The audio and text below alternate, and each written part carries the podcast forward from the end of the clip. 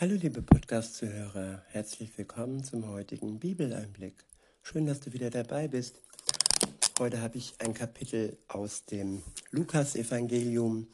Es ist das Kapitel 19 und ich benutze wieder die Übersetzung Das Buch von Roland Werner. Ab Vers 1 steht, dann ging Jesus in die Stadt Jericho hinein und wanderte durch sie hindurch. Da geschah etwas Besonderes. Dort lebte nämlich ein Mann namens Zachäus. Der war der oberste Steuereintreiber und war sehr reich. Er hatte den starken Wunsch, Jesus zu sehen und kennenzulernen. Ja, den starken Wunsch, Jesus zu sehen und ihn kennenzulernen. Sehen können wir ihn im Moment nur durch sein Wort im Evangelium und auch im Alten Testament, wo schon auf ihn äh, hingewiesen wurde, dass er kommen wird. Und das Sehen wird dann vollzogen werden, wenn er wiederkommt, zurück auf die Erde. Und dann werden wir ihn auch sehen. Sehen und kennenzulernen. Ja, und kennenlernen können wir ihn ebenfalls durch sein Wort, aber auch durch die Gespräche mit ihm, durch Gebete, durch das Hören, durch die Stille und ja, durch die Gemeinschaft mit seinem Geist, der dann in uns lebt, wenn wir mit ihm eine Beziehung eingehen, wenn wir ihm vertrauen, auf das vertrauen, was er für uns tat, nämlich den Kreuzestod auf sich zu nehmen, damit wir frei und erlöst, ohne Schuld vor ihm und Gott, dem Vater, stehen können. Wenn wir daran glauben, dann bekommen wir ein, eine Vorauszahlung in Gänsefüßchen, auch wenn wir noch nicht sehen, aber wir können dann mit dem Geist zusammen alles besser bewältigen, bekommen Liebe, Geduld, Ausdauer, Stärke, Hoffnung und auch Gewissheit. Gewissheit für unsere Rettung und nicht nur so ein vager Glaube. Viele sagen ja, Glauben heißt nicht wissen. Nein, der Geist Gottes schenkt uns Gewissheit. Das ist eine Bestätigung in uns selbst, in unserem Herzen und ja, er macht uns sicher und fest. Weiter heißt es, er hatte den starken Wunsch, Jesus zu sehen und kennenzulernen. Aber wegen der Menschenmenge war ihm das nicht möglich, denn er war klein von Statur. Da lief er ganz nach vorn und stieg auf einen Maulbeerbaum um Jesus sehen zu können, denn er musste an dieser Stelle vorüberkommen. Als Jesus dorthin kam, blickte er nach oben und sah, und sah zu ihm. Zachäus, steig schnell vom Baum herunter, denn heute muss ich unbedingt als Gast in deinem Haus, als Gast in dein Haus kommen. Ja, Jesus wusste ganz genau, dass Zachäus ihn unbedingt kennenlernen wollte. Und wenn du, liebe Zuhörerin, du, lieber Zuhörer, Jesus kennenlernen willst, dann weiß er das ganz genau und dann wird er Gast in deinem Haus und du kannst ihn kennenlernen und irgendwann ist er kein Gast mehr, sondern irgendwann bist du Kind Gottes, wenn du dich auf ihn eingelassen hast. Weiter heißt es, da kam er schleunigst wieder herunter und nahm Jesus voller Freude bei sich auf. Ja, Jesus voller Freude aufnehmen, denn wir haben Grund zur Freude, ihn in unser Herz aufzunehmen. Er ist der, der uns glücklich macht, der uns einen Sinn im Leben gibt und der uns standhaft, standhaft werden lässt, trotz all der Umstände und trotz all des Leids und trotz allen Bedrängnis, die wir im Moment erleiden müssen.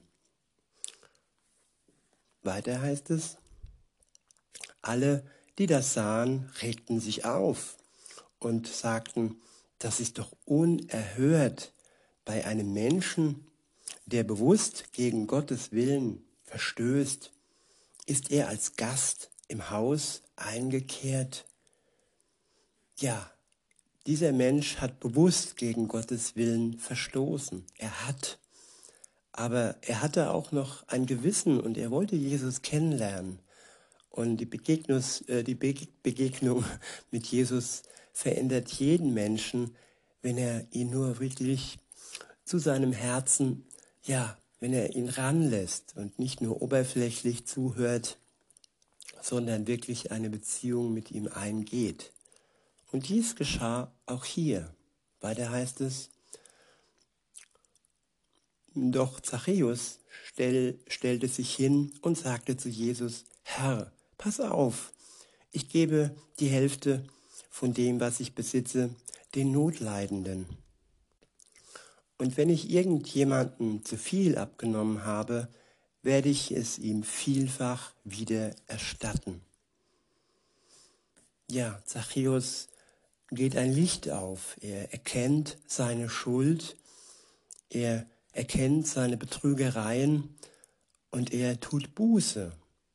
Und das ist das, was passiert, wenn wir Jesus näher kommen. Unsere Schuld wird uns bewusst und ja, wir tun Buße und Jesus kann uns dann vergeben, wenn wir unsere Schuld uns selbst und ihm gegenüber eingestehen. Weiter heißt es, da sagte Jesus zu ihm, heute ist Gottes Heil zu dieser Familie gekommen. Ja wirklich, auch dieser Mann gehörte, gehört ja zu den Nachkommen von Abraham. Genau dafür ist der ewige Menschensohn in diese Welt gekommen. Er sucht und rettet die Menschen, die ihr Leben fern von Gott führen. Ich wiederhole, er sucht und rettet die Menschen, die ihr Leben fern von Gott führen.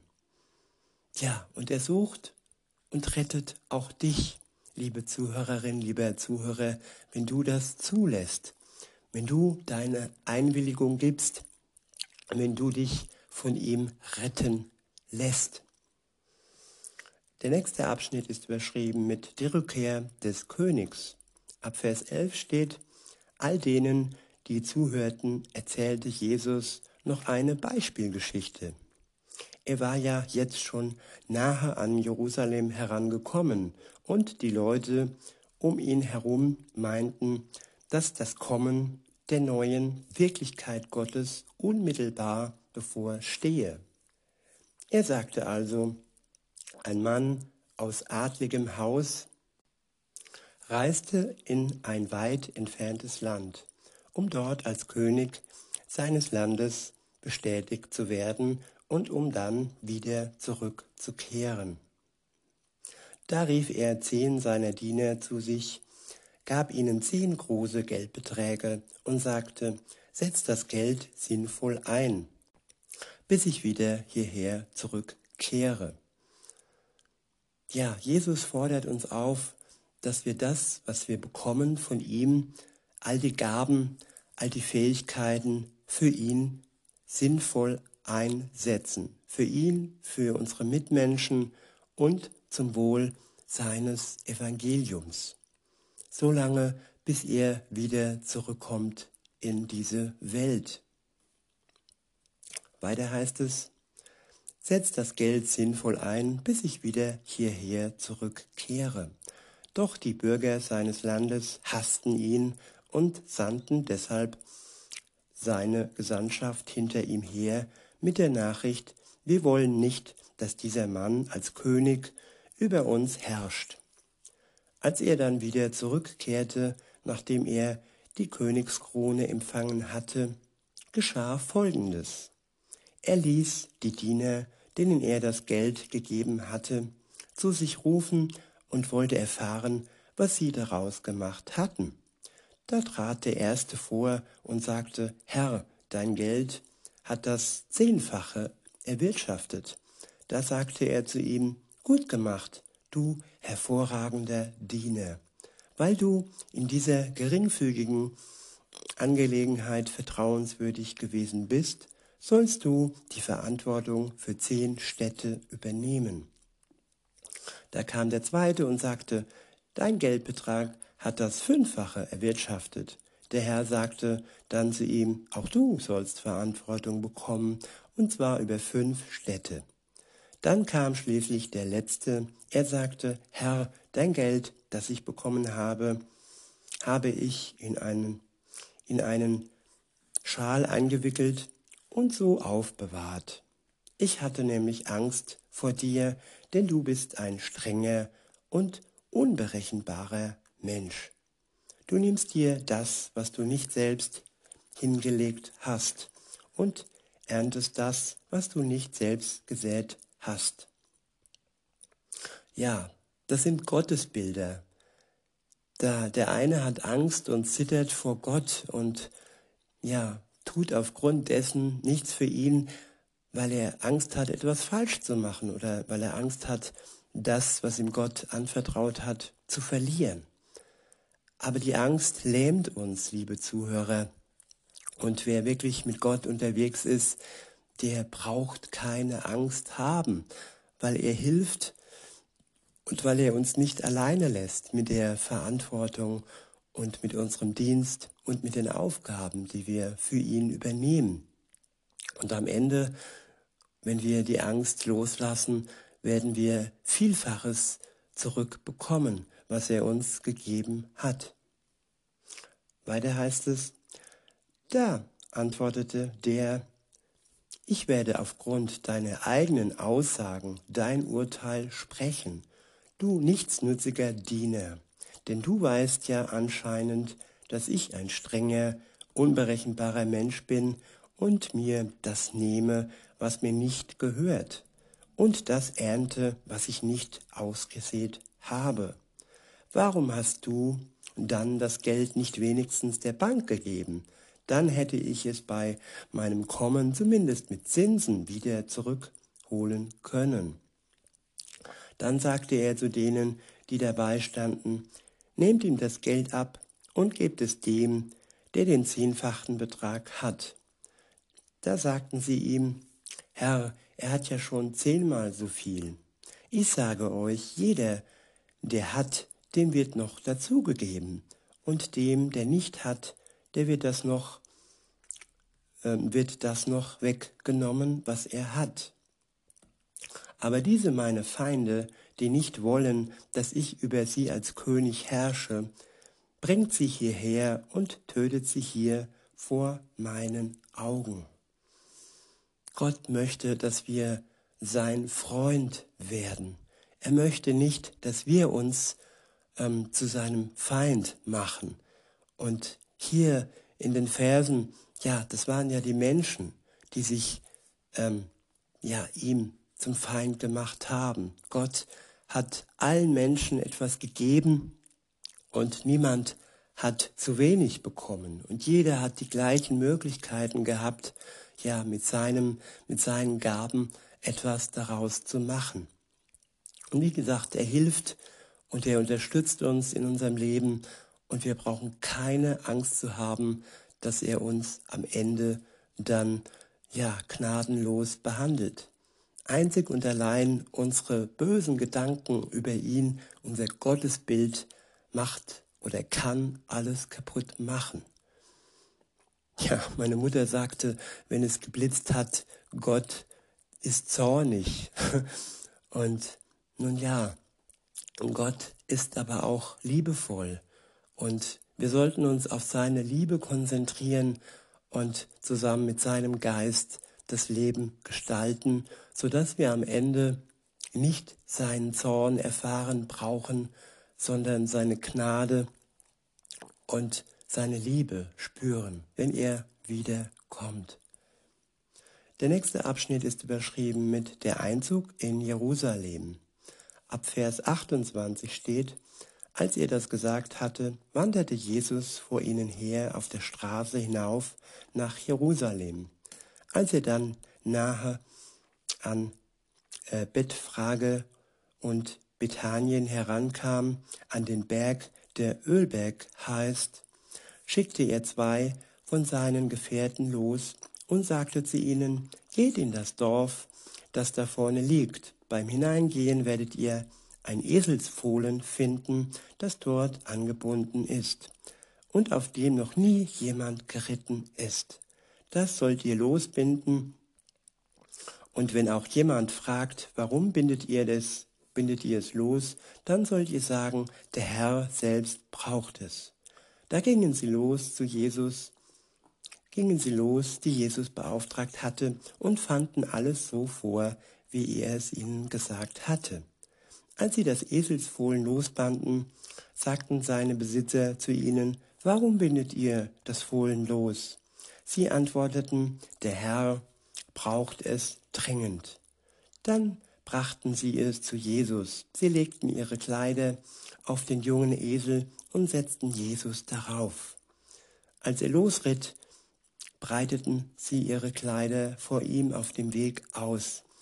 Als sie schon nahe am Abhang des Ölbergs angekommen waren, begann die große Menge der Nachfolger von Jesus voller Freude mit lauter Stimme Gott zu loben und zu preisen, wegen all der gewaltigen Wunderzeichen, die sie gesehen hatten. Sie riefen, gepriesen ist der König, der im Namen Gottes des Herrn zu uns kommt. Frieden im Himmel und Ehre in der Höhe. Da sagten einige von den Pharisäern, die unter der Menschenmenge waren, zu Jesus, Lehre, weise deine Schüler in ihre Schranken. Jesus erwiderte, ich sage euch, wenn die ihren Mund verschließen, dann werden die Steine schreien. Wenn die Menschen, die an Jesus glauben, ihren Mund verschließen, dann werden die Steine schreien. Dann gäbe es keine Hoffnung mehr, liebe Zuhörer. Insofern, jeder, der sein Wort hört, der es aufnimmt in sein Herz, der darf seinen Mund nicht verschließen, sondern sollte sein Wort weitertragen in die Welt. Der nächste Abschnitt ist überschrieben mit Klage über Jerusalem. Ab Vers 41 steht, als er nah an der Stadt, an die Stadt herangekommen war, weinte Jesus über sie und sagte, wenn du nur begriffen hättest, in welcher Zeit du lebst und verstanden hättest, was dir wirklich Frieden bringen kann. Ja, Jesus Christus kann uns Frieden bringen. Und jeder, der dies versteht, der hat Hoffnung und der hat Glück. Und jeder, der es nicht erkennt und nicht sehen möchte, über den weint Jesus bitterlich, auch heute noch. Er ist so weit für dich gegangen, dass er sein Leben für dich hingab. Und das ist ein Zeichen der Liebe. Weiter heißt es, aber jetzt bist du blind und kannst es nicht erkennen. Es wird die Zeit kommen, wo deine Feinde einen Belagerungsring um dich herum errichten und dich so umzingeln und von allen Seiten bedrängen werden. Sie werden dich und deine Kinder zu Boden schmettern. Keinen Stein werden sie auf dem anderen lassen. Und das alles, weil du den Zeitpunkt, an dem Gott dir begegnet, begegnen wollte, nicht erkannt hast. Es gibt Zeitpunkte im Leben, liebe Zuhörer, wo Gott euch begegnen möchte. Und meine Hoffnung und mein Gebet ist, dass ihr diesen Zeitpunkt erkennt und diese Begegnung nicht ablehnt, sondern Gott in euer Herz aufnehmt. Der nächste Abschnitt ist überschrieben mit die Reinigung des Tempels. Ab Vers 45 steht, dann ging Jesus in das Tempelgelände hinein und fing an, die Verkäufer hinauszuwerfen. Er sagte ihnen, in Gottes Buch steht geschrieben, mein Haus ist ein Haus des Gebets, aber ihr habt daraus eine Räuberhöhle gemacht. So unterrichtete er Tag für Tag die Menschen im Tempelhof. Da suchten die obersten Priester, die Theologen und die obersten Leute im Volk nach einer Möglichkeit, Jesus zu vernichten. Doch sie konnten nichts finden, was sie gegen ihn ausrichten konnten. Denn das gesamte jüdische Volk klebte an seinen Lippen. Der nächste Abschnitt lautet die Autorität von Jesus, beziehungsweise das ist das nächste Kapitel und das könnt ihr ja, wenn ihr mögt, selbst weiter lesen. In diesem Sinne wünsche ich euch noch einen schönen Tag und sage bis denne.